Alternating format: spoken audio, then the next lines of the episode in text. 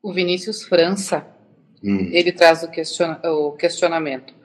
Me sinto perdido e sem saber o que fazer.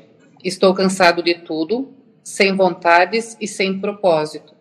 Estou cansado de tudo, de tudo isso uh, e desse negócio de dualidade, bem e mal. Gostaria de um conselho. Muito bem, você só coloca bem e mal sobre as coisas porque você tem anseio de que a coisa seja diferente do que é. O problema é que você tem anseio de algo.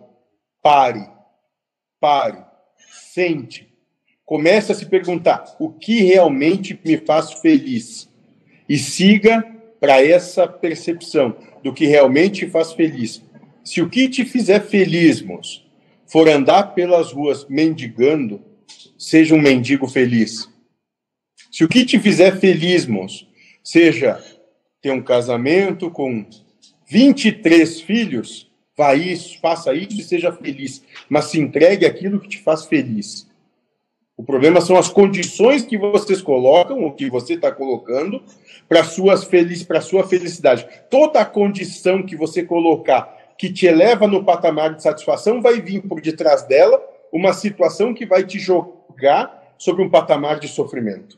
Isso é constante na existência.